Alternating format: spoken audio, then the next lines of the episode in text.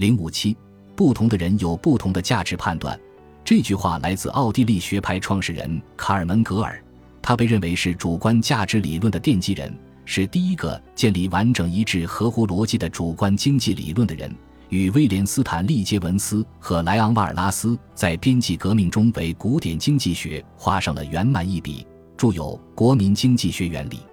奥地利学派的价值是主观的，到底在说什么？我们都学过剩余价值，理解中的价值都是客观的，也就是说，世上所有的物品都有客观的、内在的、本质的，不以人的意志为转移的价值，而价格围绕价值上下波动。那么这些东西的价值是哪里来的呢？